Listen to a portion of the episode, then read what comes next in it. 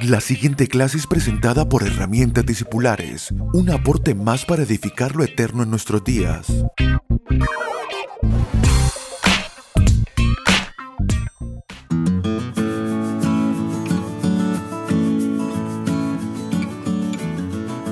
Saludos amados, qué privilegio poder llegar a cada uno de ustedes con nuestra clase número 136 de herramientas discipulares. Hoy vamos a comenzar un nuevo tema por algunas clases más con la idea de sumar eh, un ladrillo más en esta edificación, en esta construcción y esperando que sea el Espíritu de Dios el que haga su trabajo en cada uno de ustedes, dando su palabra y conduciéndonos a todos nosotros a su verdad.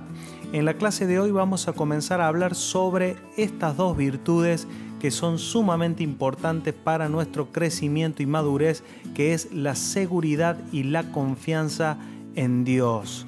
La seguridad y la confianza son virtudes tan tan importantes que a lo largo de todas las escrituras podemos encontrar pasajes bíblicos que hablan sobre la importancia de confiar en el Señor, de que Él sea nuestra roca, nuestro refugio, nuestro amparo. Qué importante es estar confiado en Dios. El alma, el alma se ha configurado de una manera extraña con respecto a esto a falta de la vida espiritual. Pero esta, esta seguridad que el hombre perdió al perder su conexión con Dios fue reemplazada por diferentes cosas y diferentes fuentes que se volvieron el sustento para el hombre, que son las riquezas, eh, la seguridad en la sociedad, la seguridad en el poder personal, en el gobierno humano, en los ámbitos familiares, todos esos niveles de seguridad que no tienen nada de malo, pero que han venido a reemplazar,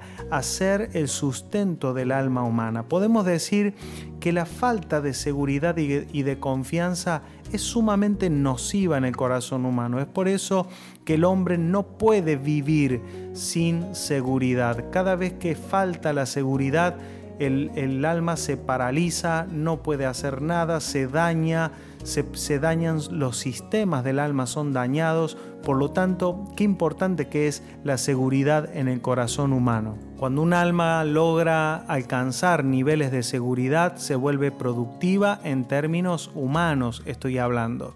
Cuanto más cuando nosotros logramos operar en una seguridad que es verdadera, porque podríamos comenzar diciendo que toda forma de seguridad que el hombre construye delante de Dios, esa seguridad es nada. Son seguridades falsas, equivocadas, son seguridades aparentes que no tienen sustento, pero bueno, están allí, están allí porque el hombre no puede vivir sin esos niveles de seguridad. Lo que no podemos permitirnos es el lujo de que habiendo llegado al conocimiento del Evangelio y de la vida de Dios, nosotros continuemos operando en las viejas formas y en las mismas maneras en que el hombre opera en la seguridad de las cosas terrenales y humanas afincarse a las cosas eh, temporales, las riquezas materiales. Son conductas que muchas veces podemos ver repetidas en muchos cristianos y esa es una de las razones por las cuales pudiéramos no alcanzar madurez. La seguridad y la confianza en Dios es, una, es un canal que trae a nuestras vidas riqueza para madurar y para crecer y para dar fruto espiritual. Veamos en Apocalipsis capítulo 3, verso 17, aquí podemos ver en el mensaje del Señor a las iglesias una expresión que es justamente referida a esto. Le dice el Señor, porque tú dices, yo soy rico y me he enriquecido y de ninguna cosa tengo necesidad. Dice, y, no sabes que tú eres desventurado miserable, pobre y ciego y desnudo. ¡Wow! Qué tremendas palabras que el Señor dice a una iglesia, una iglesia que a pesar de haber recibido el Evangelio y las buenas noticias del Señor, han construido una manera de pensar, porque dice, tú piensas, tú piensas y dices que, que no tienes necesidad de alguna cosa, pero sin embargo eres desventurado. Quiere decir que hay una realidad que Dios ve y que no necesariamente es la manera en que el corazón humano lee la vida. Lucas capítulo 12, verso 16, el Señor relata una parábola y dice, la heredad de un hombre rico había producido mucho. Y él pensaba dentro de sí diciendo, ¿qué haré porque no tengo dónde guardar mis frutos? Y dijo, esto haré, derribaré mis granos y, y los edificaré mayores, y allí guardaré todos mis frutos y mis bienes, y diré a mi alma, alma, Muchos bienes tienes guardados para muchos años. Repósate, come, bebe y regocíjate. Pero Dios le dijo, necio, esta noche vienen a pedir tu alma y lo que has provisto, ¿de quién será? Así es el que hace para sí tesoro y no es rico para con Dios. Aquí podemos ver que sí se puede ser rico para con Dios, pero evidentemente los parámetros de riqueza que Dios mide no son los mismos que los que mide eh, el hombre y mucho menos el alma. El alma busca esos niveles de seguridad. Por eso en la parábola dice, le diré a mi alma, alma, muchos bienes tienes. Es decir, eh, esto es un trato, la seguridad y la confianza en Dios es un trato directo con nuestras almas. Es viendo la vida espiritual y las realidades eternas, tratar con nuestras almas, porque cuando nuestras almas no son tratadas por esta virtud, entonces lo que sucede es que el alma busca seguridad y confianza en las cosas incorrectas.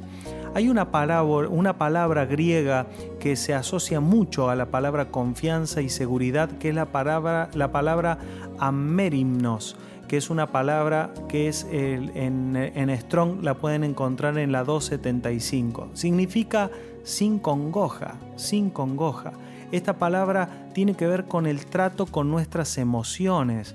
Estén sin congoja, sin angustia, eh, qué importante es un corazón que puede vivir sin angustia, sin ansiedades, porque nuestras emociones son tan importantes como lo que edificamos con ellas. Por lo tanto, si nuestra vida no edifica nada, si no conectamos con nada relevante, con nada eterno, entonces nuestras, nuestras eh, emociones no tendrán importancia. Pero cuando comenzamos a ser relevantes en las cosas de Dios, a pensar las cosas eternas, a, anhelar la construcción de lo eterno, entonces nuestras, nuestras emociones sí que se vuelven importantes para que nuestras decisiones sean una expresión directa del gobierno de Dios y de su naturaleza en nosotros. Por lo tanto, está planteado el desafío para nuestras próximas clases vamos a hablar y a pedir al Espíritu de Dios que trabaje en nuestros corazones por medio de su Evangelio y de su palabra, trayendo una transformación en los lugares más profundos de nuestros corazones, permitiendo al Espíritu hacer su cirugía en el corazón quitando lo viejo, quitando lo que no sirve para que lo que es verdadero se produzca en nuestros corazones y poder experimentar una verdadera confianza en Dios, para que si no hay confianza y no hay seguridad, la tengamos en el Espíritu. Y si nuestra confianza y seguridad están puestas en las cosas incorrectas, podamos ser transformados por la regeneración y la renovación de los pensamientos por su Espíritu. Un fuerte abrazo y será hasta nuestra próxima clase. Chau, chau.